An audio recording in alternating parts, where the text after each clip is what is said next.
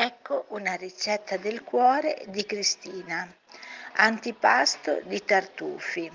200 g di tartufi bianchi, sale, pepe, succo di limone, olio extravergine d'oliva. Pulite anzitutto i tartufi scusate, con uno spazzolino morbido, strofinateli delicatamente con un canovaccio pulito e asciugateli.